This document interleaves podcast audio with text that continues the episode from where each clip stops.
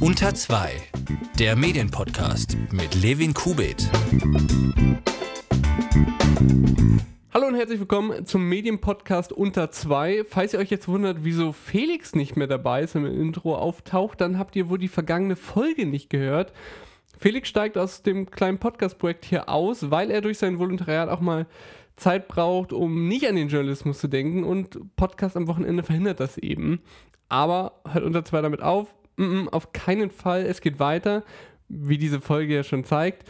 Und diese Ausgabe ist auch die Auftaktfolge für eine kleine Serie in diesem Podcast. Dazu gleich mehr. Davor noch ein paar Dinge in eigener Sache hier. Felix Ausstieg kam nicht nur für euch abrupt, sondern auch für mich, denn durch die Tatsache, dass ich gerade mitten in der Prüfungsphase stecke, ich bin ja eigentlich am Studieren und bald auch noch mehrere Hausarbeiten schreiben muss, habe ich aktuell nicht, leider nicht die nötige Zeit, auch das auditive und visuelle Redesign des Podcasts voranzutreiben. Ich hätte es eigentlich gerne gehabt, wenn sich mit Felix Ausstieg auch das äußere Gewand des Podcasts etwas ändert, aber dazu fehlt eben leider aktuell leider die Zeit. Die stecke ich lieber in die inhaltliche Arbeit an den Podcast-Folgen. Das Intro bleibt also vorerst das gleiche, aber das wird sich mittelfristig ändern. Genauso hoffentlich das Cover, dadurch, dass Felix Visage jetzt fehlt und ich dann doch nicht so narzisstisch bin und unbedingt allein auf dem Cover pranken will, wollte ich eigentlich eine thematisch passende Visualisierung auf dem Cover haben, aber das ging jetzt so schnell auch wieder nicht. Ähm, dann jetzt eben doch mein Gesicht auf dem Cover. Na gut. Doch eine große Änderung, die gibt es jetzt schon. Und zwar gibt es ab heute die Möglichkeit, unter zwei zu unterstützen. Unter zwei gibt es jetzt seit gut eineinhalb Jahren und das einfach aus dem Grund, weil wir Bock hatten. Und das habe ich auch immer noch. Aber unter zwei hat sich mit der Zeit immer weiterentwickelt. Es hat sich professionalisiert, es ist gewachsen und der Anspruch, guten Medienjournalismus zu machen, ist immer weiter gestiegen. Aber wieso unter zwei unterstützen? Wieso brauchst du Geld, Levin? Ganz einfach, weil Journalismus Geld kostet. In meinem Fall wird das meiste auf Zugtickets draufgehen. Ich habe bis jetzt nur ein einziges Interview persönlich face-to-face -face geführt. Alle anderen liefen telefonisch. Und das kann man einfach nicht miteinander vergleichen. Wenn man seinem Interviewpartner bzw. seiner Interviewpartnerin gegenüber sitzt, lassen sich ganz andere Gespräche führen. Man kann viel besser unterbrechen und die Intentionen der GesprächspartnerInnen verstehen. Bei einem der Interviews für die jetzt startende Serie hat beispielsweise ein Interviewgast mir geschrieben, dass er da und da in Berlin ist und ob ich nicht dann kommen wolle. Und da musste ich ihm leider absagen, zumindest für das persönliche Gespräch, denn für die Fahrt von Mannheim nach Berlin und wieder zurück geht halt eine ganze Summe Geld drauf. Durch eure Unterstützung möchte ich also bessere und aufwendigere Interviews führen können. Außerdem hilft die Unterstützung natürlich auch generell bei Recherchen. Fachzeitschriften und Fachmedien sind oft teuer und das ist auch gut so. Der Journalismus kostet nun mal Geld. Jetzt fragt ihr euch vielleicht, wieso ein Unterstützermodell und nicht einfach Werbung? Da möchte ich ausnahmsweise den Medienunternehmer Gabor Steingart zitieren, der sagte, Werbung sei ein übers Ohr hauen der Leser und Hörer. Da stimme ich ihm voll und ganz zu und es käme schon komisch, wenn ich hier Werbung vorlesen würde, zudem, weil das hier ein Ein-Mann-Job ist, die redaktionelle Trennung auch überhaupt nicht gegeben wäre. Deswegen also ein freiwilliges Unterstützermodell, Betonung auf freiwillig, denn unter zwei kann weiterhin natürlich jeder hören, es gibt keine Paywall. Wenn euch der Podcast aber gefällt, würde ich mich natürlich sehr freuen, wenn ihr ihn unterstützt. Dafür habe ich eine Steady-Seite angelegt. Wer Steady nicht kennt, das ist eine Bezahlplattform, die es sowohl euch als auch mir leicht macht, alles abzuwickeln. Steady wird zum Beispiel von Übermedien, vom Bildblog, vom Social Media Watch Blog und vom Postillon vielen Podcasts genutzt. 10% der Einnahmen gehen an Steady, dafür managen die alles organisatorische wie Rechnungen und so weiter. Ist nur ein bisschen ähnlich wie Patreon, vielleicht ist das euch eher ein Begriff. Ich habe vier UnterstützerInnen-Pakete gewählt: die kleine, die mittlere, die große und die riesige HörerInnen-Unterstützung. Also entweder 3, 5, 10 oder 20 Euro, mit denen ihr unter zwei monatlich unterstützen könnt. Also nochmal zusammengefasst, wenn euch unter zwei gefällt, könnt ihr den Podcast mit einer kleinen Summe via Steady unterstützen. Dadurch ermöglicht ihr mir, mich mit meinen Gesprächspartnern persönlich zu treffen und den Podcast generell voranzutreiben. Alle Infos findet ihr auch unter steadyhq.com slash unter zwei, was ich euch natürlich in den Show Notes verlinken werde. Unter zwei, das Interview. Aber jetzt zur heutigen Podcast-Folge und der startenden neuen Miniserie. Ich werde in den kommenden Wochen in mehreren Folgen die Arbeit von KorrespondentInnen beleuchten. Dafür bin ich mit sehr spannenden und ganz unterschiedlichen GesprächspartnerInnen verabredet. Für die erste Folge spreche ich gleich mit zwei KorrespondentInnen. Zum einen mit Caroline Meta-Beise, sie ist Korrespondentin der Süddeutschen Zeitung in Brüssel, und zum anderen mit Florian Reinbold, der Korrespondent für T-Online in Washington ist. Brüssel und Washington, das sind ja die Prestigeziele eines jeden Korrespondenten und einer jeden Korrespondentin und dennoch gibt es einige Unterschiede. Über diese und über die Arbeit als Korrespondentin im Allgemeinen möchte ich jetzt mit Caroline Meter-Beise und Florian Reinbold sprechen.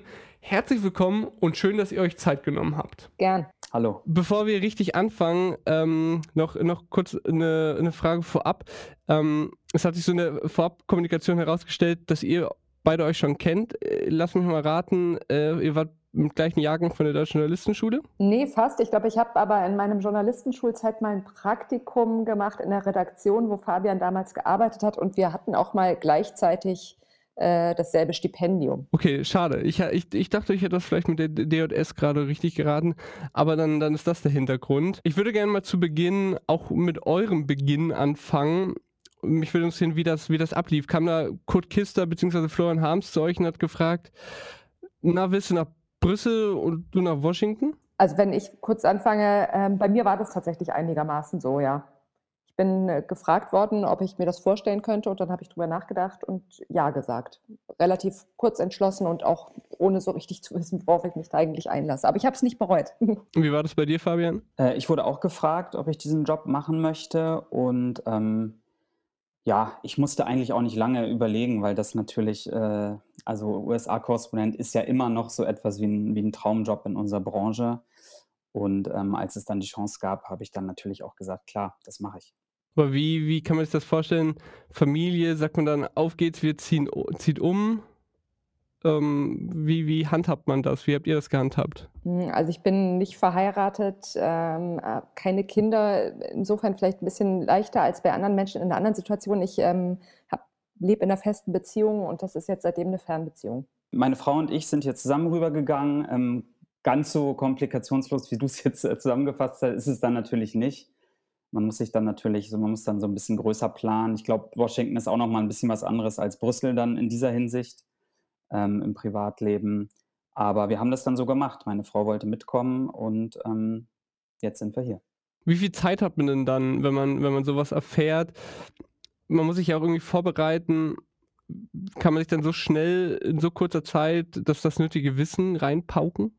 Also das war jetzt bei mir, glaube ich, nicht so das Problem. Ich habe tatsächlich, äh, wenn man aus jetzt aus dem Nachhinein guckt, äh, gab es da schon viel in meinem Leben, was so ein bisschen in die Richtung deutet. Also ich habe tatsächlich auch schon ähm, US-Politik und US-Geschichte studiert gehabt in der Uni, war immer mal wieder auch hier im Land, ähm, war bei der Wahl 2008 schon mal hier noch als Praktikant, war 2016 hier mit einem Stipendium, war 2016 auch noch mal für den Spiegel vertretungsweise hier. Also ich, ich war eigentlich schon immer mal wieder kurzfrist für eine kurze Zeit im Land und habe mich immer schon intensiv mit dem Land beschäftigt. Von daher ähm, fühlte ich mich eigentlich für diese Aufgabe ganz gut vorbereitet. Caroline, musstest du dich irgendwie speziell vorbereiten? Also ich, ich glaube, ich hätte das wahrscheinlich gerne getan, aber es war zum einen nicht die Zeit dafür, weil das tatsächlich mit dem Wechsel bei mir alles relativ kurz entschlossen passierte und auch mit wenig Vorlauf. Äh, und ich vorher sozusagen in einem anderen Ressort gearbeitet habe, wo ich jetzt auch nicht sagen konnte, heute die Polter, ich bin ab sofort weg und äh, arbeite mich in meine neuen Themen ein.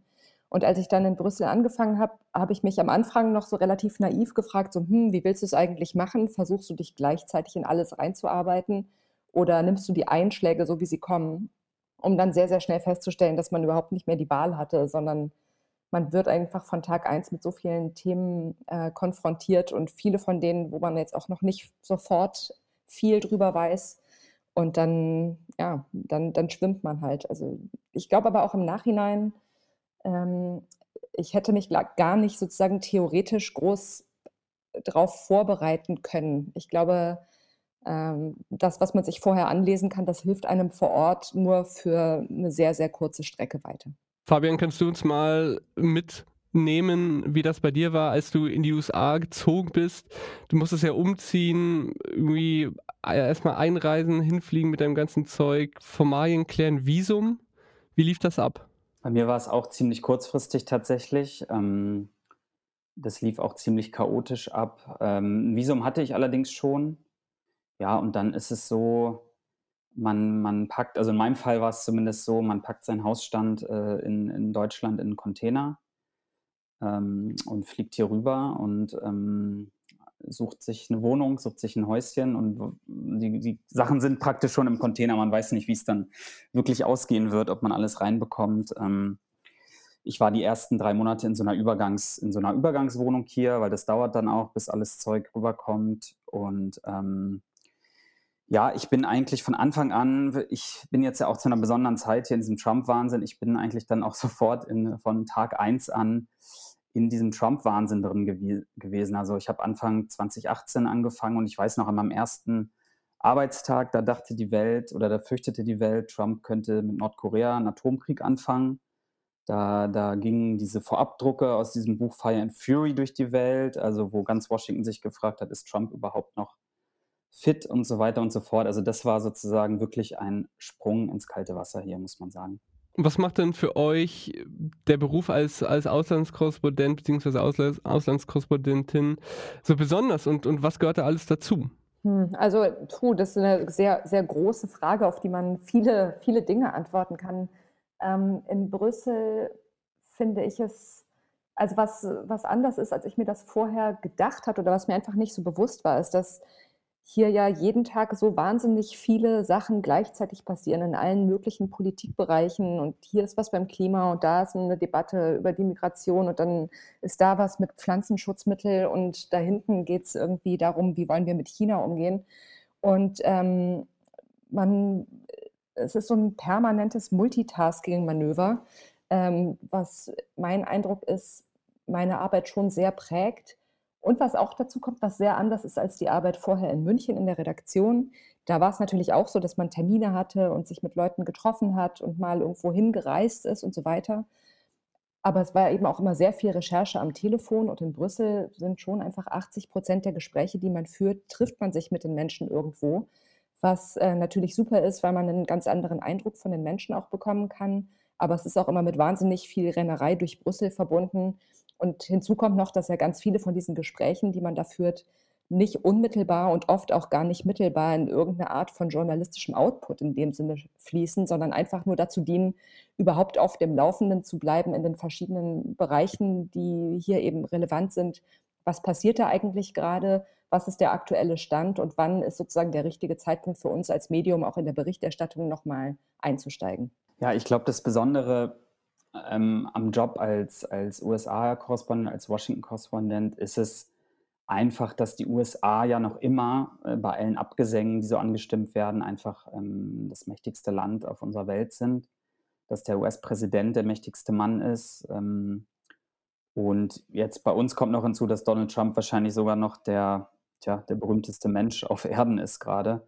Ähm, das hat natürlich als Journalist nochmal einen besonderen Reiz, sich damit ähm, journalistisch zu beschäftigen und ähm, in diese ganzen, also in diese ganzen Kulissen, die wir eigentlich aus, den, aus der Tagesschau und sonst woher kennen, äh, vom Weißen Haus, im Kongress, da praktisch reinzugehen und sich das aus der Nähe anzuschauen, was ähm, hier die US-Regierung veranstaltet. Das, das ist für mich so das Besondere an meinem Job hier. Was ich vielleicht noch hinzufügen könnte, ähm, ist, dass in Brüssel auch, so verstehe ich jedenfalls meine Aufgabe, äh, 'n sehr großer Anteil auch einfach ist, zu erklären, wie funktioniert überhaupt dieses diese EU, wo wo ja viele Leser oder auch Bürger insgesamt nur eine eher vage Vorstellung davon haben, wie da eigentlich zum Beispiel Gesetze gemacht werden, was man jetzt gar nicht unbedingt verteufeln muss, weil wenn man auf der Straße die Leute fragen würde: „Wie genau wird ein Gesetz im Bundestag gemacht?“, dann wissen das wahrscheinlich auch nicht alle. Aber das muss man einfach immer noch mal mitdenken, dass man oft in der Recherche schon relativ tief einsteigt, äh, um genau zu verstehen, was bedeutet das jetzt, wenn die Abgeordneten in dem Gesetzentwurf der Kommission und so weiter äh, aber dass man das oft oder nur selten eigentlich auch in der gleichen Detailtiefe an den Leser weitergeben kann. Ich nehme mal an, gute Fremdsprachenkenntnisse sind so eine Voraussetzung. Caroline, wie viel von den 24 EU-Amtssprachen sprichst du, beherrschst du?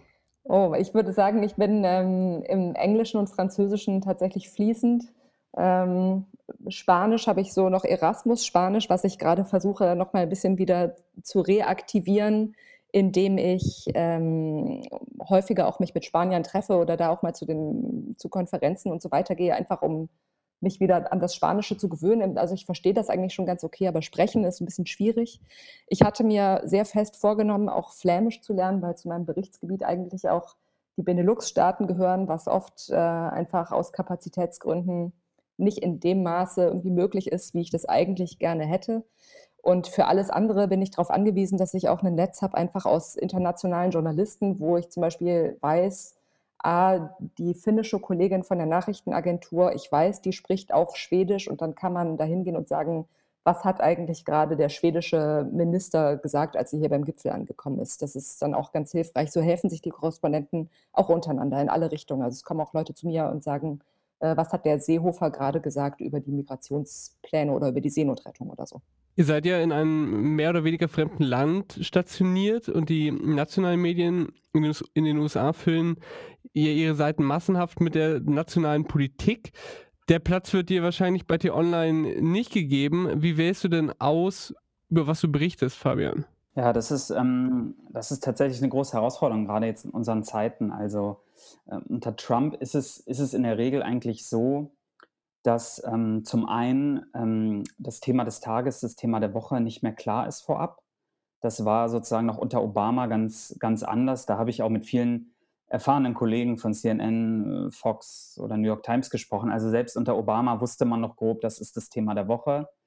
Ähm, konnte natürlich immer was dazwischen platzen, aber das war eigentlich klar und das ist unter Trump halt überhaupt nicht mehr gegeben. Ne? Das wissen wir ja alle, dass das sehr äh, dass das sehr ad hoc im Moment abläuft. Und für mich bedeutet das, dass es eigentlich an so einem typischen Tag gibt es eigentlich vier, fünf Geschichten, die ähm, sehr interessant sind, auch für den deutschen Leser, die auch potenziell sehr wichtig sind für die USA und den Rest der Welt.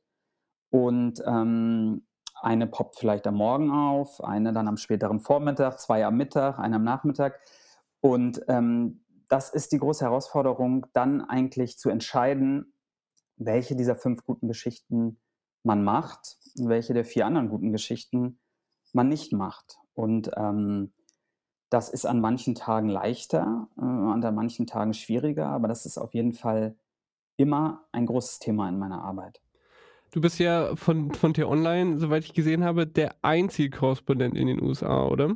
Ich bin der einzige Korrespondent und ich bin auch der allererste Korrespondent. Also ich habe hier ähm, nebenbei ähm, alles von, von null erstmal auch aufbauen müssen. Erstmal ähm, dem Weißen Haus äh, zum Beispiel erklären müssen, äh, wer ich bin, wer wir sind, was wir machen ähm, und ihnen erklären müssen, dass es schon wichtig ist, mir auch eine Akkreditierung ähm, zu geben. Das war schon ein Riesenteil meiner Arbeit im ersten Jahr, muss man ganz klar sagen. Neben diesem ganzen Trump-Wahnsinn ähm, musste ich sozusagen erst einmal auch die Grundlagen schaffen, dass ich hier eine äh, gute Berichterstattung machen kann. In Brüssel seid ihr, Caroline, schon, schon ein paar Leute mehr. Laut einer Liste der diplomatischen Vertretung Deutschlands seid ihr bei der SZ drei KorrespondentInnen. Der Spiegel hat beispielsweise nur zwei, Handelsblatt und FAZ drei, die DPA vier und die öffentlich-rechtlichen sehr, sehr viele. Die Bildzeitung laut der Liste nur einen. Ähm, ihr habt ja auf jeden Fall mit drei Leuten mehr Spielraum als Fabian in Washington. Und die SZ berichtet ja auch rege über Themen rund um die Europäische Union. Wie geht ihr denn da bei der Themenauswahl voran? Also ich würde sagen, die Schwierigkeiten, die Fabian gerade geschildert hat, eben mit der Auswahl, die haben wir ganz genauso. Ähm, ich bin jetzt noch nicht so lange in Brüssel, ein gutes Jahr jetzt. Und ich habe das am Anfang auch irgendwie ein bisschen als Belastung empfunden, dass ich das Gefühl hatte, hier passieren so viele Sachen und alles davon ist potenziell für Bürger und Leser in Deutschland wichtig, weil die Vorgänge in Brüssel eben sich ganz konkret auswirken, auch in Gesetzgebung, äh, auf Gesetzgebung in Deutschland etc.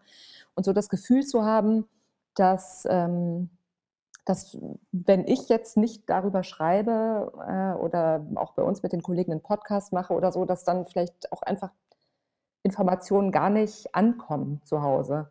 Ähm, das ist mir am Anfang irgendwie nicht leicht gefallen, mit diesem, einfach auch mit dieser Verantwortung, die ich so empfunden habe, umzugehen. Ähm, es ist jetzt ein bisschen besser, einfach weil ich weiß, dass das allen so geht und dass man auch oft, wenn man einmal irgendwie noch nicht berichtet hat, dann kommt die nächste Gelegenheit und dann berichtet man dann. Wir sind zwar zu dritt, wie du gesagt hast, das stimmt. Das macht es aber nur bedingt leichter, weil wir die Themen auch so ein bisschen unter uns aufgeteilt haben. Ähm, und trotzdem. Wie ist da die Aufteilung? Oh, also, cool. Um es leicht zu sagen oder zu versuchen leicht zu sagen, mein Kollege Björn Finke, der kümmert sich um ähm, so die harten Wirtschaftsthemen, Finanzen, Eurozone, Wettbewerb, Handel. Matthias Kolb macht äh, Verteidigung, Außenbeziehungen, Sicherheit, NATO, Rechtsstaatsverfahren, Erweiterungsprozesse und ich im Prinzip alles andere, was heißt äh, Klimapolitik, Digitalisierung, Migration, Verbraucherschutz, ähm, wie gesagt, noch zusätzlich die Benelux-Staaten. Es ist immer noch für jeden von uns dreien so wahnsinnig viel, dass ich glaube, der Spielraum am Ende zwar natürlich größer ist als bei einem Medium, das mit nur einer Person in der Stadt ist, aber die Auswahl trotzdem nicht leichter wird dadurch. Ich sage immer, wir könnten auch sechs Korrespondenten sein bei uns in der Redaktion und wir hätten alle immer noch einen vollen Tag ohne Schwierigkeiten. Also insgesamt kann man schon sagen, in Brüssel gibt es insgesamt viele Korrespondenten, aber ich glaube eigentlich oft nicht genug, ähm, um richtig abzubilden, was hier alles geschieht. Aber wie geht ihr jetzt konkret bei der Themenauswahl voran? Hm, also bei mir ist es so ähnlich auch wie, wie, wie Fabian eben geschildert hat. Man weiß so ein paar Sachen, die auf einen zukommen, weil sie auf der Agenda stehen. Zum Beispiel jetzt in der Woche, wo wir dieses Gespräch aufzeichnen, weiß ich, am Mittwoch stellt die Kommission ihren großen European Green Deal vor und am Donnerstag und am Freitag ist EU-Gipfel. Das sind so ein bisschen planbare Termine. Aber trotzdem, dann kriegt man einen Anruf oder eine E-Mail von jemandem, der einem sagt, hier hast du schon mitbekommen, das hier passiert gerade. Und dann denkst du, oh ja, Mist, habe ich noch nicht mitbekommen, aber ist wichtig. Und dann muss man eben schauen, ob, ähm, ja, ob, da muss man einfach sozusagen oft auch mehrmals am Tag seine, seine Prioritäten nochmal in Frage stellen und ob man trotzdem bei dem bleibt, was man sich ursprünglich überlegt hat oder vielleicht auf ein anderes Thema wechselt oder noch ein weiteres gleichzeitig schafft oder vielleicht auch meinen Kollegen in der Zentrale in, in München oder auch in Berlin sagen kann, hier, hier ist heute dieses Thema, aber ich schaffe es nicht, aber vielleicht kann sich auch einer von Berlin oder von München aus drum kümmern, etc. Aber da gibt es leider nicht so einen, so einen leichten Fahrplan, wie wie man sich entscheidet äh, in der mhm. jeweiligen Situation. Das ist bei mir tatsächlich auch so, dass dieses, dieses Nachjustieren am Tag ziemlich oft, ich glaube, das ist auch etwas, was diesen Job sehr unterscheidet. Ähm, ich war vorher Redakteur in Berlin ähm, am Hauptstadtbüro ähm, von Spiegel Online zum Beispiel. Da konnte man viel öfter am Morgen einfach seine, seinen Fahrplan festlegen und wusste, was man den Tag über machen kann. Und das ist hier sehr, sehr schwer. Und zum Beispiel der heutige Tag, an dem wir jetzt hier ähm, dieses Gespräch führen, ist, glaube ich, vielleicht ein ganz typischer Tag, ehrlich gesagt. Ich komme jetzt aus dem, aus dem Kongress, wo die Impeachment-Anhörungen noch laufen. Das ist natürlich ein äh, historisches Ereignis, wo ich auch ziemlich viel vor Ort bin. Ähm, zugleich, also eigentlich würde man sagen, Thema des Tages, Impeachment, ähm, das dritte Mal in der US-Geschichte gibt es wahrscheinlich eine äh, Impeachment-Anklage. Ähm, zugleich ist aber heute auch ein, ein wichtiger Bericht rausgekommen ähm, über die Russland-Ermittlung des FBI. Das hat man in Deutschland, glaube ich, gar nicht so unbedingt auf dem Schirm, was für ein Riesenthema das hier ist, weil Trump und Co. ja seit Jahren diese, diese äh, ja, wahrscheinlich Legende befeuern, dass, ähm, dass seine Kampagne da vom FBI ausspioniert worden ist, dass das eine kleine Verschwörung gegen ihn war. Da kam heute ein sehnlichst erwarteter Bericht dazu hinaus. Klammer auf, der gesagt hat, äh, es gab keine Verschwörung, Klammer zu. Und ähm, zum Dritten hat, hat die Washington Post heute eine Riesenrecherche rausgebracht, die hier mit den Pentagon Papers schon äh, verglichen wird. Nämlich, sie haben äh, interne Aussagen zum Verlauf des Afghanistan-Kriegs, Amerikas längsten Krieg, ähm, wo viele interne Stimmen aufkamen, wie dort auch dem, das Volk belogen worden ist. Also das ist so ein, eigentlich ein ganz typischer Tag. Es, jedes dieser drei Themen ähm, rechtfertigt eigentlich eine große Einordnung des Korrespondenten, würde ich sagen. Und ich muss dann schauen, was davon äh, vielleicht für den Leser in Deutschland am interessantesten ist. wo ich vielleicht auch am ehesten eine interessante Perspektive anbieten kann, die über das hinausgeht, ähm, was die Agenturen anbieten.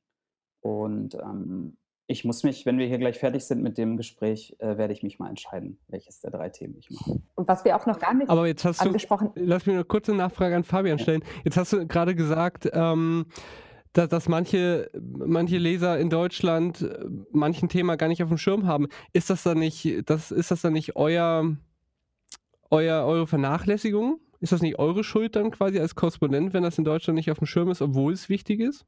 Naja, ähm, das weiß ich nicht. Ich habe da auch schon öfter drüber mal geschrieben, aber es ist so, es ist, ähm, es ist wichtig für die innenpolitischen Auseinandersetzungen, diesen innenpolitischen Krieg, der hier tobt. Aber es ist ja eigentlich faktisch gesehen, von der Substanz her, ist eigentlich klar, dass da wenig dran ist. Ja? Dass, das keine, dass das kein Staatsstreich oder kein Streich des Deep State gegen, gegen Trump war. Deswegen räume ich diesem Thema nicht unbedingt jedes Mal Raum ein, wenn Trump das wieder das wieder aufbringt. Aber ja, es wäre heute ein sehr guter Anlass, das nochmal zu erklären, was Trump und seine Verbündeten ähm, damit für eine Kampagne gefahren haben äh, und auch weiterfahren werden, weil das ist ja, das ist leider, sage ich jetzt mal, auch eine Erfahrung meiner Zeit hier, dass die Themen nie abgearbeitet sind oder nie abgehakt werden. Ja, es ist ja so eine erbitterte innenpolitische, gesellschaftliche Auseinandersetzung hier am Toben dass auch ähm, offizielle Regierungsberichte, egal wie sie ausfallen, nie ein Thema beenden. Und natürlich werden Trump und Co. Äh, auch da weitermachen bei diesem Thema. Ähm, von daher, ja, es ist wichtig, aber es ist natürlich ähm, auch extrem wichtig, was heute beim Impeachment passiert. Und diese äh, Enthüllung der Washington Post finde ich persönlich ähm, auch sehr relevant, weil ähm, da dürfen wir auch nicht vergessen, äh, der Afghanistan-Krieg äh, tobt jetzt 18 Jahre, hat über 2000 äh, amerikanische Opfer gefordert und ähm, ja, das ist auch ein großes Thema. Caroline, du wolltest was sagen? Ja, ich wollte sagen, ja, worüber wir noch gar nicht gesprochen haben, ist, dass man natürlich auch als Korrespondent ja auch eigentlich immer das, oder ich jedenfalls, äh, den Vorsatz habe, nicht nur an der Aktualität zu kleben, sondern vielleicht auch mal an einem Thema zu arbeiten, was jetzt nicht äh, durch, die, durch die Agenda der EU-Institutionen vorgegeben wird, was man aber dennoch relevant findet. Und das ist natürlich auch immer dann die Herausforderung, wann es einem mal gelingt, äh, sich so ein paar Stunden sozusagen un, unangetastet zu lassen von all den, all den Begebenheiten, die eben jeden Tag so passieren. Ich nehme an, das wird bei Fabian ganz ähnlich sein. Total. Also als Einzelkämpfer ist das natürlich noch eine größere Herausforderung. Also man guckt als Einzelkämpfer natürlich immer neidisch auf so Dreierbüros. Ne? Das ist ja, das ist ja, ähm, das ist ja ganz klar. Und das ist, muss ich auch sagen, ist auch für mich mh, hm, etwas, wo ich irgendwann eingesehen habe, ich kann die ganzen, die ganzen Ideen für Geschichten aus dem Land, ähm, die kann ich nicht umsetzen, ja, weil wenn ich sozusagen äh, vier Tage in Texas unterwegs bin, dann ähm, bin ich vier Tage nicht in Washington und an diesen vier Tagen im Zeitalter Trumps passiert halt einfach so viel, ähm, dass, das, dass das schwierig ist. Ja, also das ist für mich äh, ein ganz großes Thema. Wann nehme ich mir Zeit, ähm, um ins Land zu gehen? Und das ist ja hier auch anders als in Deutschland. Ähm, kann man sich nicht mal 90 Minuten in den Zug setzen und ist da, sondern man, man muss oft fliegen. Es dauert oft einfach lang, man fährt dann noch oft. Ähm, und das ist, ähm, das ist eine große Herausforderung. Das geht nicht nur mir so, das geht ähm, allen Kollegen, die ich hier kenne, so.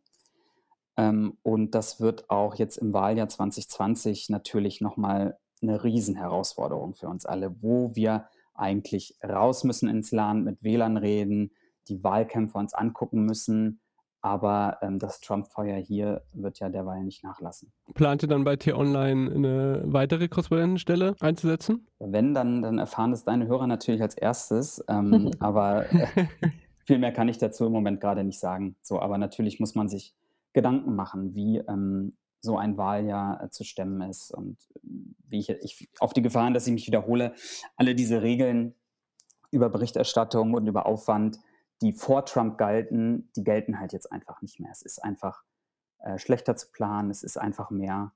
Und klar, so wir alle müssen gucken, wie wir das 2020 stemmen können. Caroline, du hast, du hast vorhin schon angesprochen, dass äh, quasi die deutschen Kollegen ab und zu quasi Arbeit abnehmen. Das, das Medienmagazin hat ähm, in einem Artikel den ehemaligen Handelsblatt-Korrespondenten Erik Bonse zitiert, der sagt, selbst große und renommierte deutsche Redaktionen bilden sich mitten in der Eurokrise ein, alle Themen aus deutschen Quellen und mit der nationalen Brille covern zu können. Das war jetzt 2012. Wie sieht denn die Situation jetzt aus? Ähm, puh. Also ich kann jetzt, um erstmal von, nur von meiner Arbeit zu sprechen, äh, mal so ein konkretes Beispiel, wenn, wenn es um irgendwelche Vorgänge geht, sagen wir mal Gesetzgebung oder ähm, was sagen die verschiedenen Gruppen im Europaparlament dazu. Mir ist es eigentlich immer relativ egal, ob ich jetzt mit einem deutschen Europaabgeordneten spreche oder mit einem rumänischen Europaabgeordneten. Mir ist es wichtig, ähm, mit der Person zu sprechen, die am meisten darüber weiß. Hinzu kommt, muss man auch mal ehrlich sagen, dass die allermeisten Europaabgeordneten in Deutschland kaum jemand kennt, selbst wenn es deutsche Abgeordnete sind. Ich mache es nur so, dass wenn ich halt das Gefühl habe, es gibt mehrere gleichwertige äh, Ansprechpartner, dann würde ich mich auch für den Deutschen entscheiden, schon auch, weil es leichter ist, sich in der jeweiligen Muttersprache zu unterhalten. Ähm, es, was natürlich schon immer vorkommt, ist, sagen wir mal, wenn es wenn man zum Beispiel über diese vielen Ministerräte berichtet, in denen sich die jeweiligen Minister der Mitgliedstaaten treffen, um über konkrete Themen zu sprechen, seien es die Innenminister über die Seenotrettung oder die Verkehrsminister über die Maut oder so, da will man natürlich wissen, was ist denn eigentlich die Position meines eigenen Landes schon deswegen, weil es ja auch oft irgendwie heißt, die EU hat entschieden, Pünktchen, Pünktchen, Pünktchen, da sind wir wieder bei diesem Erklärthema, äh, was ja eigentlich niemals stimmt, weil an den Entscheidungen immer auch die jeweiligen Mitgliedstaaten vertreten durch ihre Regierungen mitbeteiligt sind. Also das ist tatsächlich ein Punkt, wo wir hingucken, was, wie verhält sich eigentlich Deutschland bei einem Thema, aber insgesamt hm, habe ich das Gefühl, dass wir uns eigentlich bemühen, das nicht zu tun, sagen wir so. Bei euch bei T-Online ähm, erscheinen neben, neben deinen Texten, Fabian, auch oft Agenturtexte oder Redakteure aus Deutschland schreiben über Geschehnisse in den USA. Wie entscheidet ihr denn, für welches Thema, für welchen Text jemand vor Ort sein muss und wann das auch von Deutschland möglich ist, mit dem zugänglichen Material zu schreiben? Mhm. Ähm, ja, die Agenturen sind natürlich auch voller Trump-Material, das muss man sagen. Ne? Jeder, ähm, jeder Tag bietet da irgendwie ein Dutzend mindestens äh, Trump-Agenturen, jede Agentur. Für mich ist so, ähm, ich habe mir selbst mal gesagt, das habe ich jetzt gar nicht unbedingt mal formell mit meiner Redaktion festgelegt, aber ich für mich habe mir gesagt, ich mache zum Beispiel keine Geschichten über Trump-Tweets. So, das ist ja ein beliebtes, beliebtes äh, journalistisches Genre weil es natürlich auch wichtig ist, was der Präsident twittert. Das ist, das ist ja klar. Aber mh, hm, das muss ich nicht liefern, weil es in den Agenturen ist, weil es auf Twitter rumgeht. Ich würde eher, ich werde dann eher aktiv, wenn es um die Einordnung geht. Also wenn es ein besonders interessanter Tweet ist, wenn es dann halt darum geht, warum twittert er das jetzt überhaupt? Oder warum verfängt das vielleicht bei seinen Leuten? Also für mich ist, ähm, glaube ich, die Hauptaufgabe dieses, dieses Dauerfeuer, was vom Präsidenten kommt, ähm, einzuordnen und unseren Lesern klarzumachen, ähm, warum er das macht, ähm, ob das vielleicht Aussicht auf Erfolg hat, vielleicht nicht, so gut ich das beurteilen kann. Ähm, tja, oder jetzt beim Impeachment sieht man das. Äh, das Impeachment hat ja hier die, die Schlagzeilen irgendwie auch geprägt im Oktober, im November, im Dezember.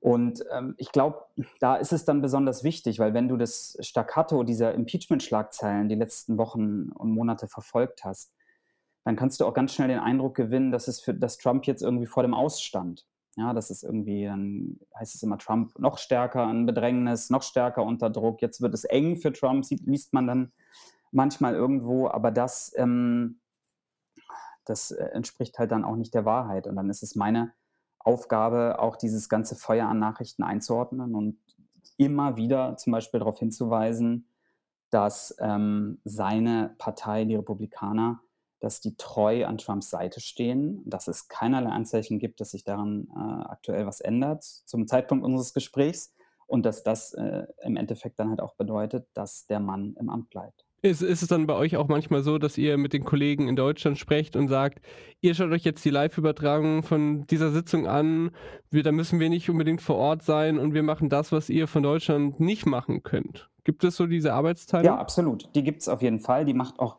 sehr großen Sinn. Ähm, und das, das Impeachment ist da wieder das richtige Beispiel. Also bei T-Online hatten wir einen Impeachment-Newsblog durchgängig laufen. Das haben viele andere Medien nicht gemacht. Ähm, wir haben aber uns dafür entschieden, weil es tatsächlich so viele Neuigkeiten auch immer gibt in diesem Strang, dass sich das, dass sich das anbot. Ähm, Kollegen haben dann die Livestreams geguckt aus, aus den, von den Zeugenaussagen, von den Anhörungen.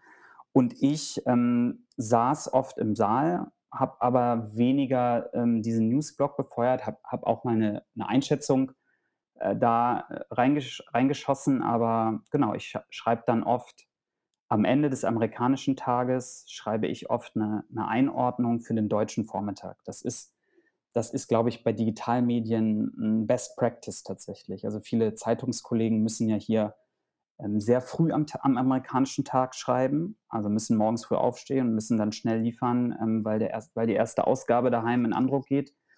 Und bei mir ist es eher so, ich kann den Tag, wenn ich tagesaktuell schreibe, ich kann den Tag mitnehmen kann für mich gewichten und dann hat, haben die deutschen Leser am kommenden Vormittag ein sehr frisches Stück auf der Seite. Das ist, glaube ich, ähm, der Zauber beim, beim Digitalmedium, wenn man USA-Korrespondent ist. Gibt es diese Arbeitsteilung bei euch, Caroline, auch irgendwie? Das gibt es schon, aber ich würde sagen, nicht so oft. Das gibt es dann, wenn, ähm, wenn zum Beispiel, weiß nicht, so Europawahlen oder wenn beim Brexit irgendwie die neueste neueste Wendung oder so ist. Das, das gibt es halt bei diesen Ereignissen auch, die ein bisschen planbarer sind, auf eine Art, dass man zumindest weiß, an dem Tag ungefähr um die Uhrzeit wird es kommen.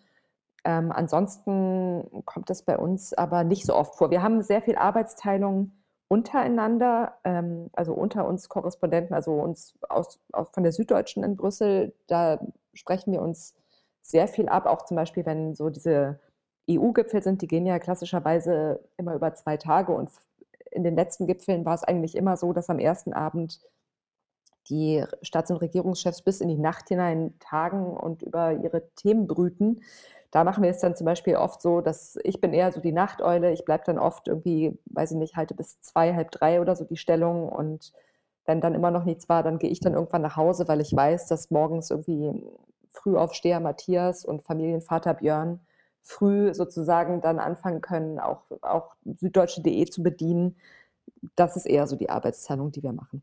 Wie läuft denn ähm, bei euch, bei der Süddeutschen Zeitung, der Austausch mit den Hauptstadtkolleginnen ab? Also ich erinnere mich, dass nach dem, nach dem Wechsel von Martin Schulz von der EU-Politik zum Kanzlerkandidaten nach Deutschland äh, Redaktionen kritisiert wurden, weil der Übergang quasi nicht so ganz gelang. Schulz kam nach Deutschland, ähm, aber war eben eher unbekannt dort und wurde nicht so doll beachtet davor, während eben die Brüsseler Kollegen ihn sehr gut kannten. Wäre es in solchen Fällen am besten, wenn quasi bei einem wichtigen Poli Politikerwechsel auch der Korrespondent und die Korrespondentin mitwechselt? Hm, das glaube ich jetzt nicht unbedingt. Ich meine, das ist natürlich auch eine Frage, wie wie man sozusagen seinen Zugang versteht, ja, hängt der eher an der Person oder hängt der an einem Thema? Und bei uns ist, glaube ich, der Zugang oft eher einfach der über, den The über das Thema. Und in dem Moment, wo, wo jemand die, die EU-Politik verlässt, um sich künftig mit nationalen Themen vermehrt zu beschäftigen, also ich würde denken, dass, dass der Korrespondent dann mitwechselt. Weiß nicht, das käme mir jetzt ein bisschen viel vor. Natürlich gibt es aber irgendwie mal Austausch und Einschätzungsfragen hm, gerade bei Themen, die einfach beide Redaktionen betreffen, zum Beispiel diese Woche äh, ist ja auch der, in der Woche jetzt, wo wir das Gespräch führen, ist ja auch der, äh, der, der Klimagipfel in Madrid und ich habe sozusagen eine Zwei-Mann-WhatsApp-Gruppe mit meinem Kollegen Michael Bauchmüller aus Berlin, der in Madrid ist.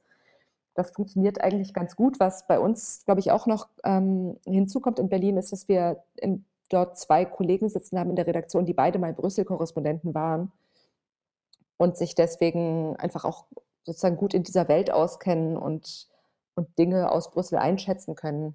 Ähm, auch wenn sie möglicherweise die handelnden Personen nicht mehr so im Einzelnen kennen, aber das hilft dann halt schon oft, um die Dinge auch aus Berlin in die Perspektive zu setzen. Und wir tauschen uns natürlich auch auch aus, wann immer nötig oder, oder sinnvoll. Fabian, du hast es vorhin schon von selber angesprochen, deswegen stelle ich die Frage jetzt nochmal an Caroline. Ähm, ihr wart ja beide äh, vor euren Korrespondentenjobs Redakteure, ähm, du Caroline in München. Ähm, wie unterscheidet sich denn die Arbeit als, als, als Korrespondentin zu der als Redakteurin? Also den einen Punkt habe ich zu Beginn ja schon mal angesprochen, dass ich einfach viel, viel, viel, viel mehr unterwegs bin, als ich das früher als Redakteurin war. Ähm, ich würde auch sagen, ganz ähnlich wie das, was Fabian gesagt hat, dass man einfach mit viel mehr Bällen gleichzeitig jongliert, als das früher der Fall gewesen ist. Also ich war letzte Woche zum Beispiel war ich in Straßburg bei der Plenartagung des Europaparlaments und da hatte ich über den Tag verteilt vier Gespräche mit verschiedenen Fraktionen aus dem EU-Parlament. Da ging es zum einen um den Klimanotstand, da ging es aber auch um die Wahl von der Kommission von Ursula von der Leyen. Dann habe ich mich mit jemandem getroffen, der kandidiert für das Amt des europäischen Bürgerbeauftragten. Und dann habe ich mich mit einem Abgeordneten von den Christdemokraten getroffen, der irgendwie Experte ist bei seinen Klimathemen. Und habe aber währenddessen an dem Tag noch einen Artikel geschrieben über Datenschutz und einen zweiten Artikel über elektronische Beweismittel im Strafverfahren. Und so hantiert man halt oft mit irre vielen Sachen gleichzeitig. Und das war in, in München in der Redaktion, hatte ich das Gefühl, war die Herausforderung einfach eher irgendwie mit, mit äh, dem Redaktionsschluss umzugehen und wie plant man die Seite und wann kommt welcher Text rein und so weiter. Und das, damit habe ich jetzt eigentlich gar nichts mehr zu, zu, tun. Natürlich weiß ich auch, wenn ich aktuell schreibe, dass zu einer gewissen Uhrzeit meine Texte da sein müssen.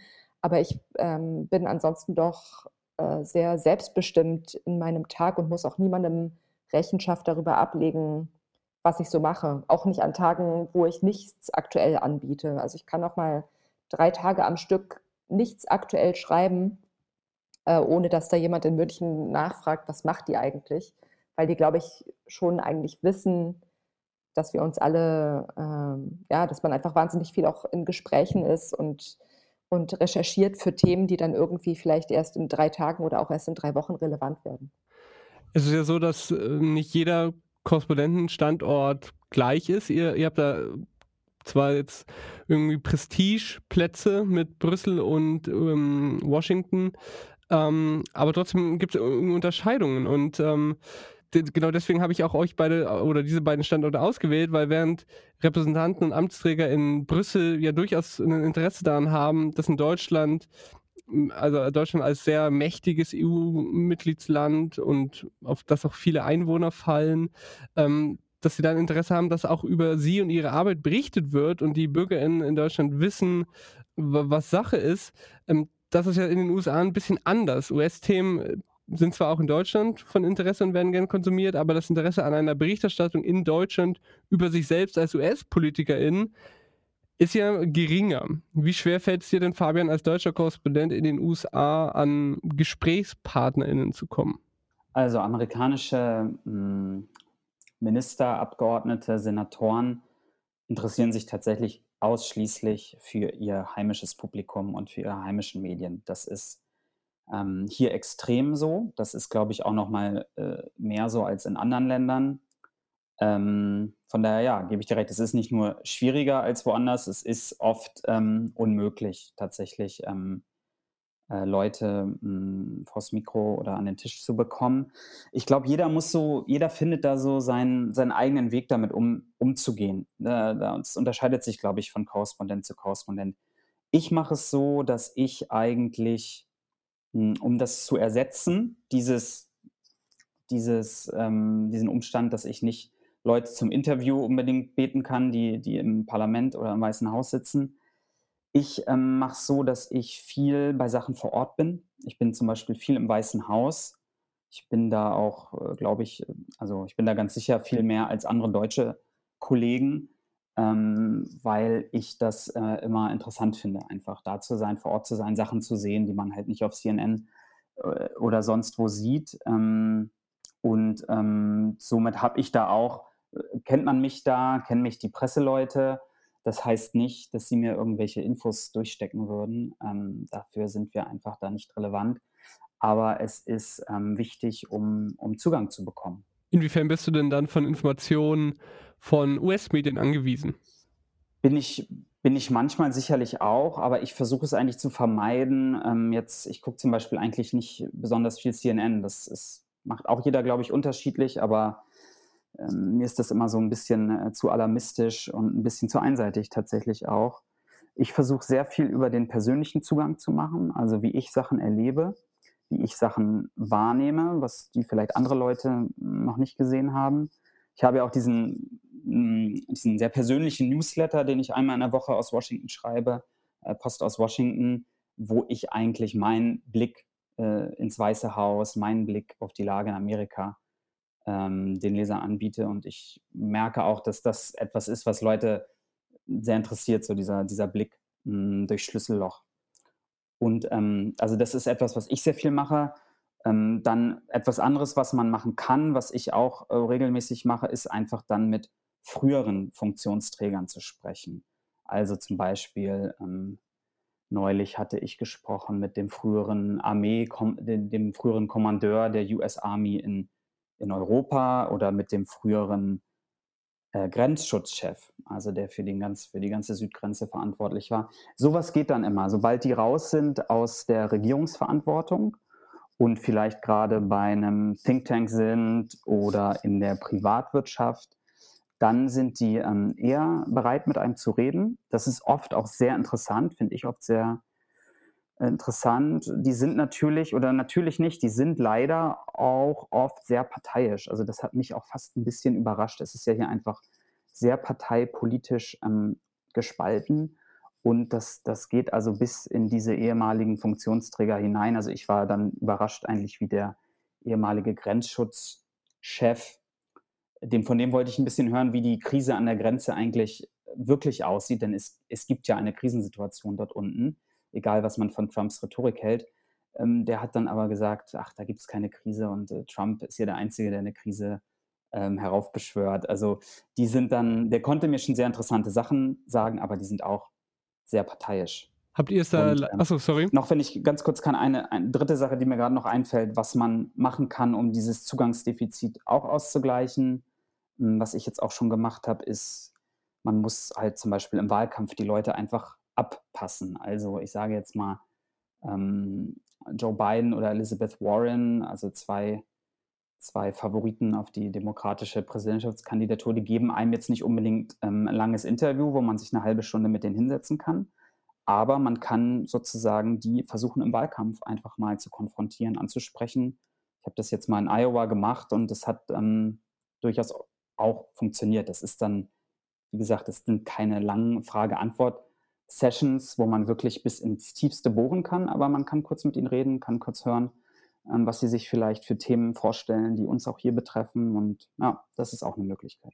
Habt ihr es da leichter, Caroline? Wir haben es bestimmt leichter. Ähm, wie du gesagt hast, die Leute haben ein Interesse daran, dass über sie berichtet wird. In, in unserer Zeitung, aber jetzt auch nicht nur bei uns. Ich habe jetzt das Gefühl, was du eben angesprochen hast, die Größe des Mitgliedsstaates ähm, spielt da, glaube ich, also spiel, spielt vermutlich auch eine Rolle. Ich nehme an, wenn man jetzt ein Journalist ist aus Zypern oder, oder so, dass der vielleicht, ja, dass der nicht so oft angesprochen wird, initiativ, aber so die Kollegen aus Spanien, aus Griechenland, aus, aus Frankreich, also insgesamt habe ich das Gefühl, dass die, dass die Politiker hier schon immer ganz gut wissen, in den verschiedenen Mitgliedsländern, wer sind da die, was, welche Medien gibt es da? Doch es ist bei uns bestimmt leichter, was jetzt aber auch nicht heißt, dass wir immer nur mit dem Finger schnippen müssen und dann äh, ruft Frau von der Leyen an und erzählt uns ihren Masterplan. Ähm, so auch nicht, aber, aber bestimmt leichter als bei Fabian in den, in den USA, ganz bestimmt. Was für Schwierigkeiten habt ihr denn als ausländischer Reporter noch? Hm, jetzt ich oder ganz, ganz allgemein? Äh, du kannst gern anfangen. Welche Schwierigkeiten habe ich als ausländischer Reporter noch? Hm, ja, also es gibt schon tatsächlich auch einfach, auch bei uns hier in Brüssel, manchmal eine Sprachbarriere, weil jetzt nicht, nicht alle Menschen aus allen Mitgliedstaaten tatsächlich einfach Englisch oder Französisch sprechen, was jetzt so die Sachen wären, die ich mal anbieten könnte. Da kommt es schon mal vor, dass man mit einem, mit einem Abgeordneten oder auch mit einem Minister zu tun hat und dann braucht man, braucht man halt doch dann irgendwie nochmal einen Zwischendolmetscher, äh, was einfach irgendwie eine andere Art zu arbeiten ist. Ähm, oder dass man auch manchmal merkt, dass Leute vielleicht schon Englisch oder Französisch sprechen, aber sich einfach nicht so sicher fühlen in den Sprachen, um dann sozusagen dann doch recht konkrete Gespräche über komplizierte Themen zu führen. Das merkt man.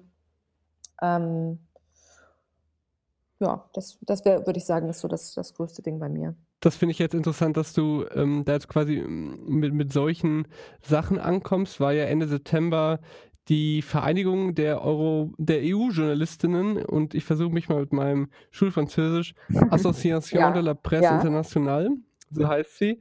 Äh, die hat eine Wunschliste mit Umständen ähm, veröffentlicht, die sie gerne geändert haben Ach wollten. So, ja, ja. Würde. Ja. Da ging es dann, also ich sag mal kurz, um was es ging. Es ging um ähm, zu, also um zu kurz und so, zu knapp vor Pressekonferenzen veröffentlichte Dokumente, um den Wunsch nach mehr Hintergrundgesprächen, um gleiche Behandlung von ReporterInnen äh, und um irgendwie irrelevante Briefings. Ähm Doch, natürlich. Also dann habe ich aber deine Frage falsch verstanden. Ich habe gedacht, weil du meintest, welche Schwierigkeiten als ausländischer Journalist, ähm, dann habe ich es einfach falsch verstanden.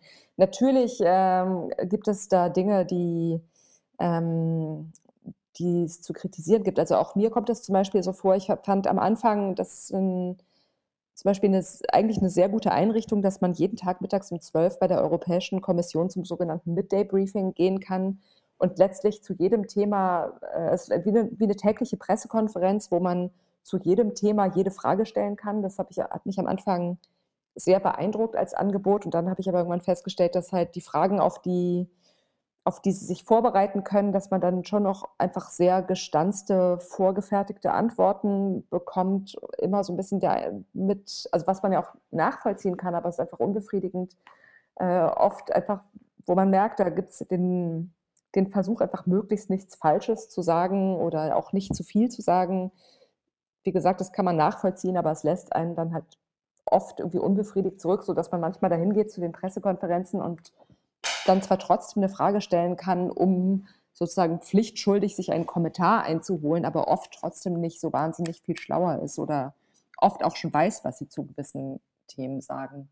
Ähm, ich glaube aber schon auch, dass, ähm, mm, dass das, ich weiß nicht, ich bin wie gesagt erst ein, erst ein Jahr da, deswegen, ich kenne es gar nicht anders also das war schon so, als ich hier ankam und ich habe auch keine unmittelbare Vergleichsmöglichkeit. Das ist natürlich nochmal vielleicht was anderes bei Leuten, die einfach auch noch andere Zeiten in Brüssel erlebt haben. Jetzt hast du ja gerade schon dieses Midday-Briefing angesprochen, nachdem vor ein paar Wochen hier der Spiegeljournalist Markus Feldenkirchen zu Gast war und äh, da mit ihm habe ich über quasi Spinning und Framing und Beeinflussung gesprochen.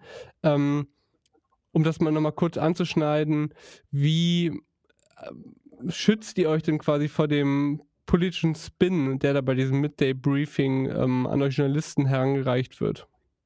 Ja, mit klassischem journalistischem Handwerkszeug andere Menschen befragen und andere Perspektiven einholen. Also auch, ähm, also zum Beispiel jetzt wie gesagt in der Woche, wo wir dieses Gespräch führen, ist am Donnerstag und am Freitag EU-Gipfel, da kommen alle Staats- und Regierungschefs und dazu gehört, dass eigentlich alle, alle äh, EU-Botschaften vorher Hintergrundgespräche anbieten für Journalisten. Und natürlich wäre es da fahrlässig, nur zu einem zu gehen, weil man dann eben auch nur eine Sicht der Dinge hört. Und was zum Beispiel gerade jetzt als Beispiel als deutscher Journalist, wenn man nur zu den Deutschen geht, dann wird man wahrscheinlich die Kritik, die andere Mitgliedstaaten an möglicherweise einer deutschen Position haben, eher nicht so zu hören bekommen.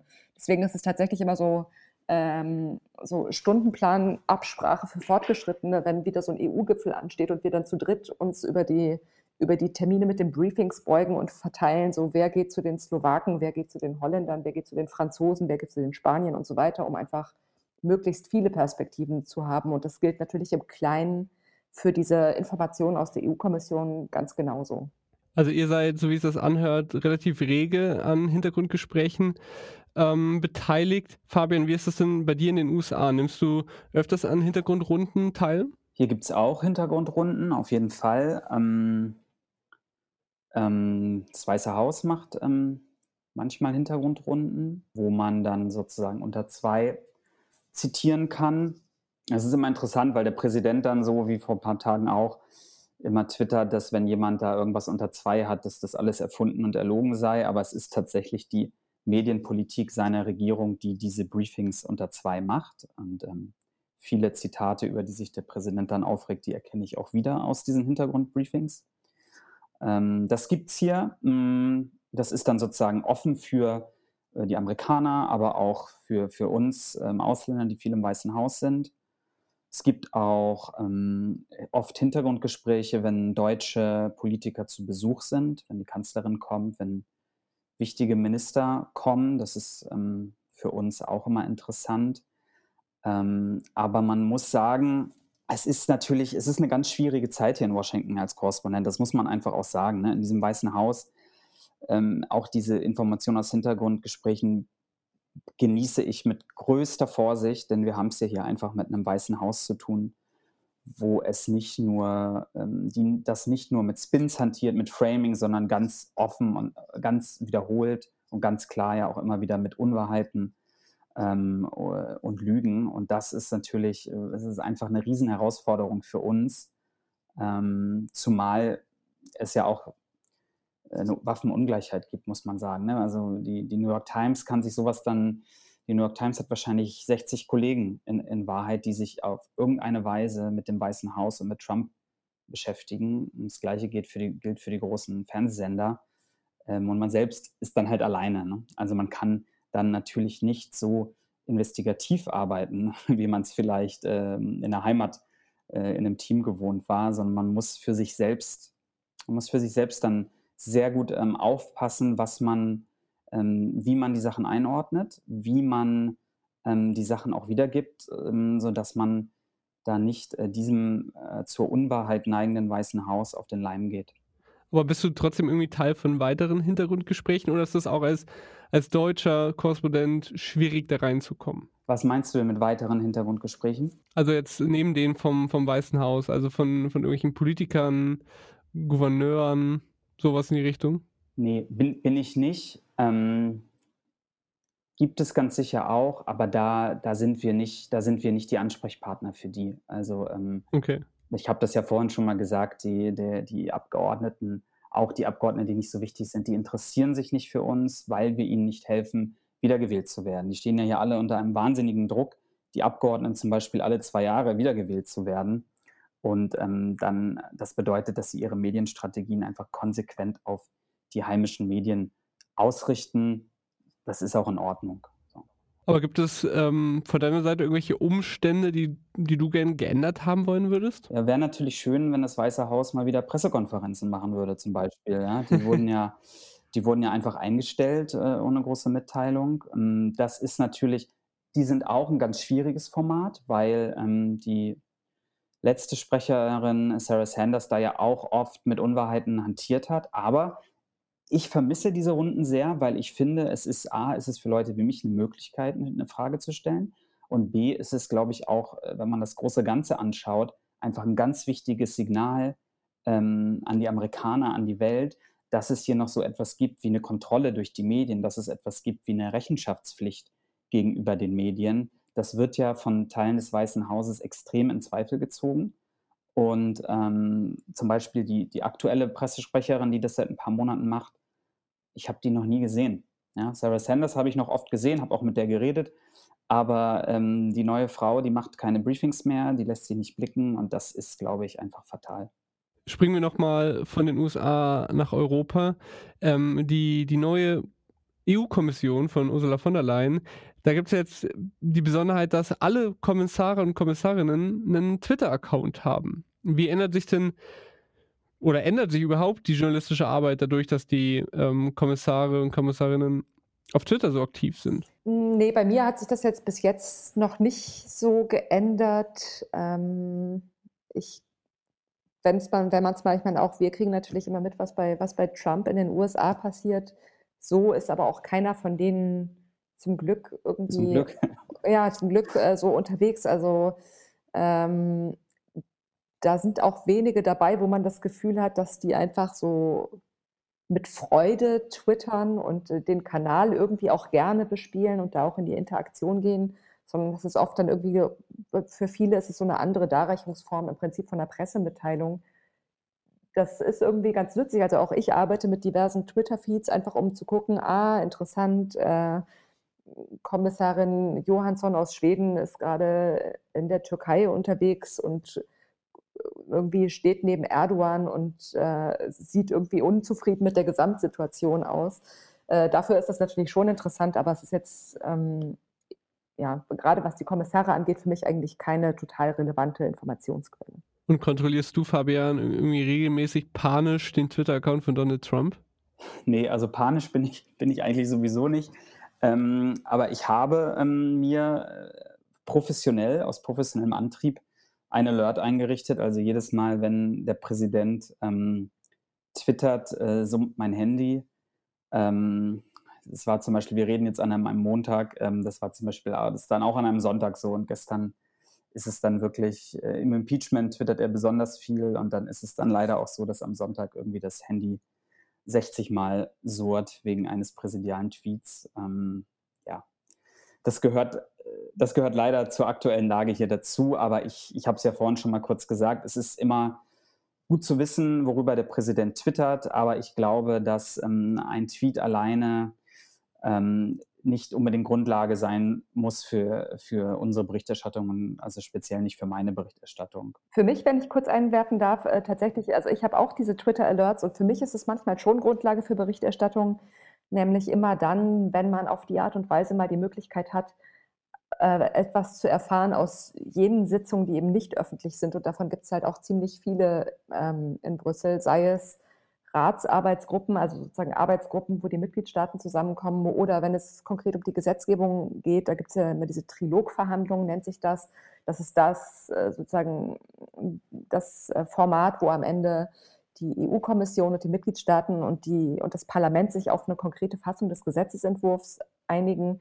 Und das sind nicht öffentliche Sitzungen und das ist für mich dann halt auch oft einfach so der erste Hinweis, ah, da tut sich was oder da tut sich nichts oder weiß nicht, zum Beispiel so Urheberrechtsreform, als das Anfang des Jahres so hoch herging, wo man dann, also ich, wo ich dann auch eben die, die maßgebenden Abgeordneten oder, oder auch Mitarbeiter aus den Mitgliedstaaten äh, alle auf Alert hatte, einfach um dann nicht zu verpassen, wenn der Moment da ist, wenn tatsächlich was passiert. Das ist dann immer für mich die große Freude im Urlaub.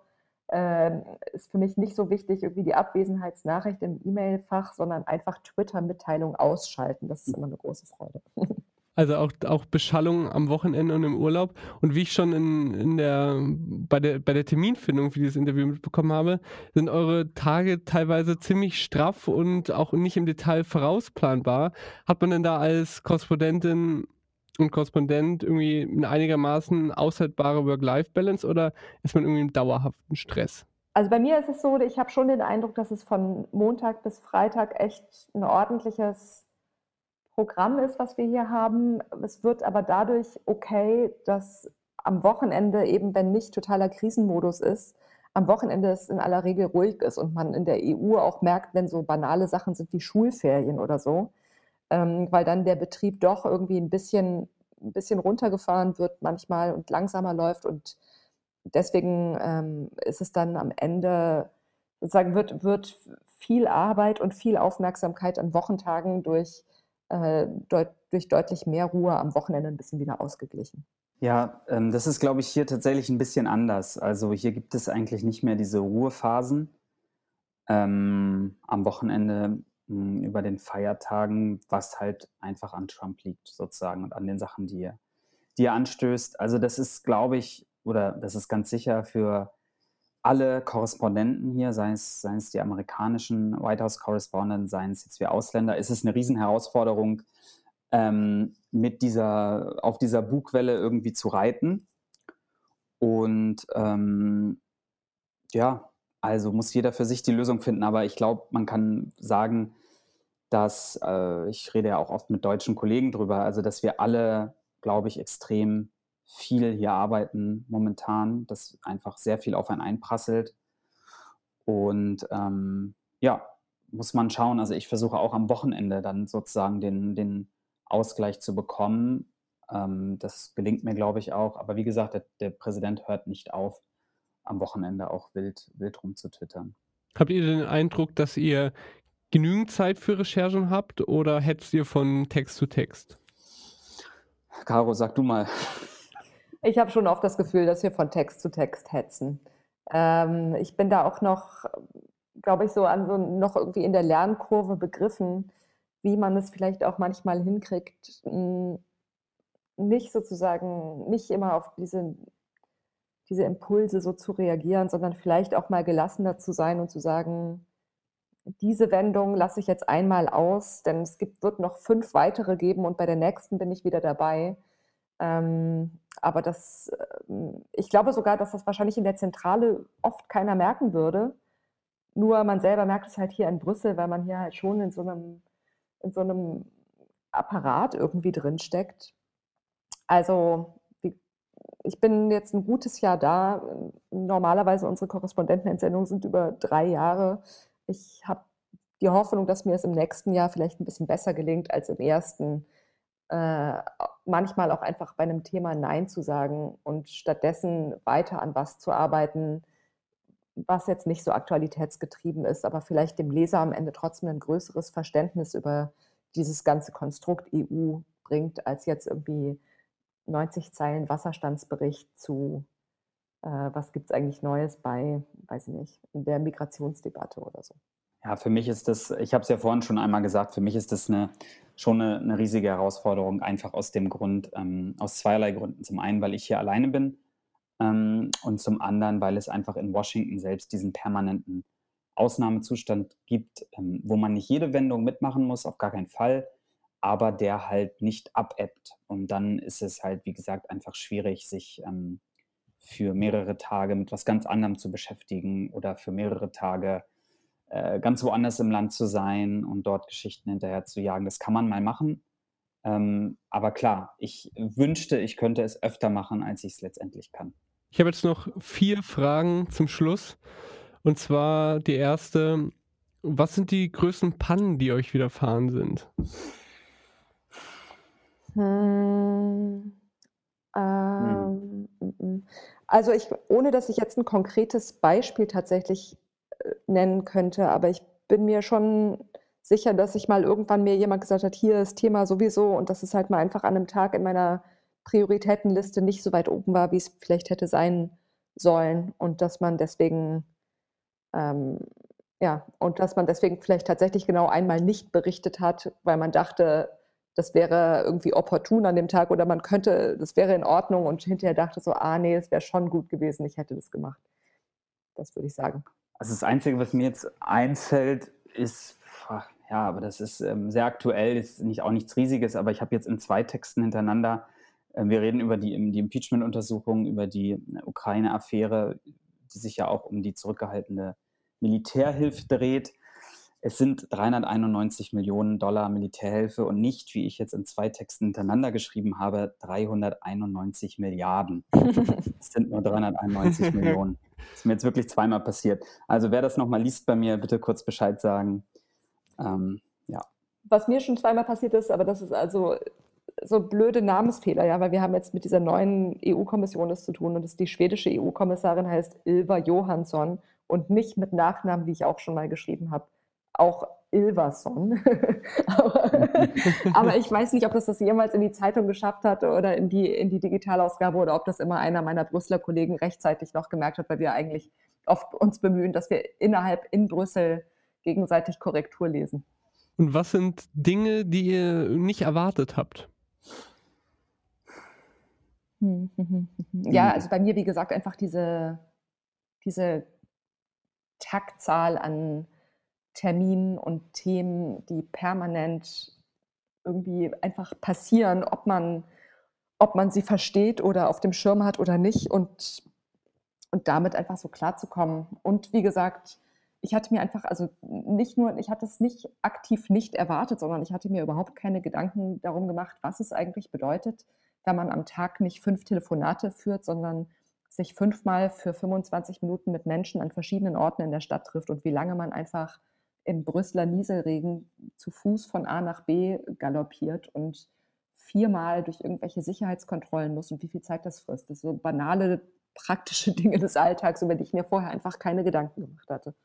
Ja, bei mir auch so ganz banal, was mich, äh, was mich doch überrascht hat, ist, wie, ähm, wie ähm, eingeschränkt, wie, wie wie, un, wie unwürdig, möchte ich fast sagen, wie unwürdig eigentlich so die Arbeitsbedingungen im Weißen Haus sind. Ja? Also wenn man, es gibt ja diesen, diesen Raum, den man noch kennt aus der Zeit, wo es, wo es Pressekonferenzen gab und da schließen sich dann die Arbeitsplätze an der, der ganzen Korrespondenten und es ist alles, alles im Weißen Haus, im West Wing ist winzig, ist ähm, ramponiert, ist eng, ähm, ist nicht unbedingt in guten Schuss. Das, das fand ich schon oder das finde ich schon nach wie vor sehr interessant, ähm, ähm, in was man sich da so zwängt ähm, und äh, wie, viel, wie viel Konkurrenz es da um, um Platz alleine gibt. Das ist irgendwie schon ein großes Thema, wer, wer irgendwie wo sich mal hinsetzen kann und mal einen Platz findet. Das ist schon, ja, äh, das hat mich überrascht.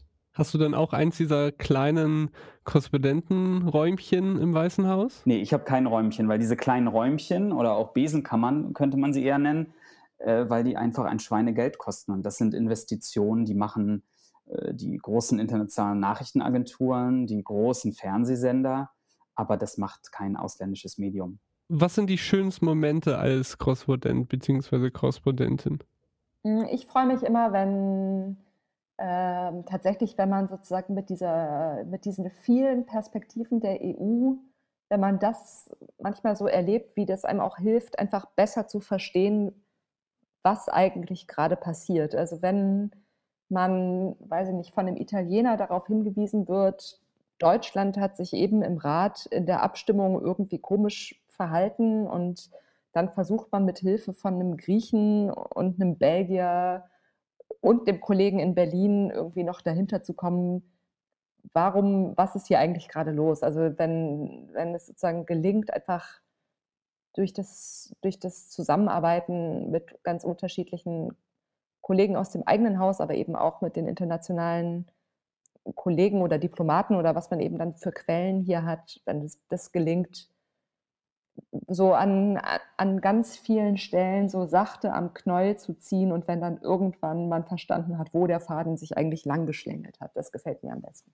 Für mich ist eigentlich am schönsten doch immer wieder, wenn ich irgendwie weit von Washington weg bin. Ähm, denn also die Zugangsprobleme, die man hier in der Stadt auf jeden Fall hat, die hat man dann zum Glück ja nicht mehr, wenn man irgendwie draußen im Land unterwegs ist und mit äh, Amerikanern sich unterhält. Da sind die Amerikaner ja wirklich unschlagbar offen. Ähm, wenn es darum geht, ähm, einem ausländischen Journalisten was zu erzählen. Und ähm, das sind eigentlich, es kann sein beim Wahlkampf irgendwo in, in, in, Iowa oder in Virginia oder in Kentucky oder in Texas, ähm, so einfach mit Leuten so ein bisschen deren Geschichte sich anzuhören. Im Moment ist es oft mit, mit Politik ganz eng verknüpft bei mir, weil ich, weil ich viel ähm, Politik- und Wahlberichterstattung schon mache.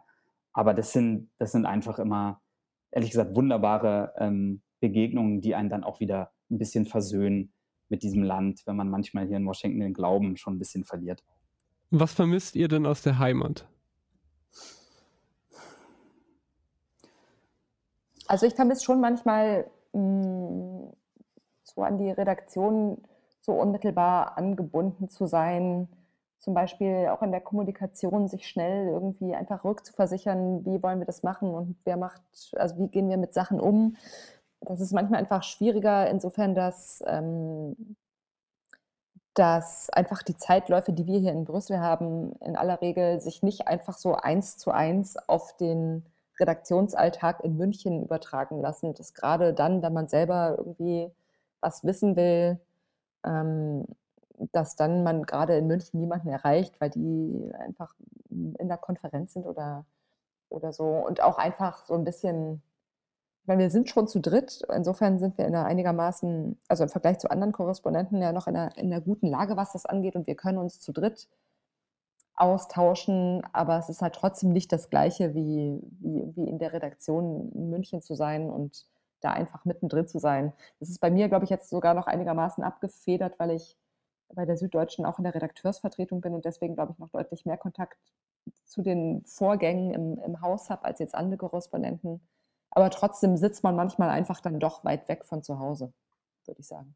Ja, das ist, das ist das, was ich am meisten auch vermisse. Also ähm, mit den Kollegen ein bisschen zu überlegen, ein bisschen rumzuspinnen, ähm, Sparringspartner zu haben, wie man vielleicht ähm, Ideen äh, besser machen kann, voranbringen kann. Das ist ja, das habe ich hier nicht. Ne? Das, ich mache die Sachen mit mir ähm, alleine aus und das kann ich auch. Aber ähm, ich vermisse das schon, weil es macht auch einfach alles, was man plant und machen will, einfach besser, wenn man ein bisschen locker mit Kollegen drüber sprechen kann. Klar. Okay, zum finalen Abschluss. Was ist verrückter, der Präsident der USA oder dass ein gesamtes Parlament von Brüssel nach Straßburg reisen muss? Ich würde sagen, beide gleich. ich weiß nicht. Okay, einigen wir uns darauf. Beides gleich verrückt, alles klar. Vielen Dank, dass ihr euch Zeit genommen habt, Caroline und Fabian. War ein sehr interessantes Gespräch. Vielen Dank. Dank dir. Danke euch. Tschüss. Tschüss. Unter 2. Das Interview. Das war also Folge 1 der KorrespondentInnen-Serie und Folge 48 von Unter 2 generell. Wenn euch das Gespräch gefallen hat, freue ich mich, wenn ihr Unter 2 bei iTunes und Co. bewertet und ha, das kann ich ab heute sagen, auch wenn ihr Unter 2 unterstützt. Den Link zu Steady mit allen Infos findet ihr in den Shownotes.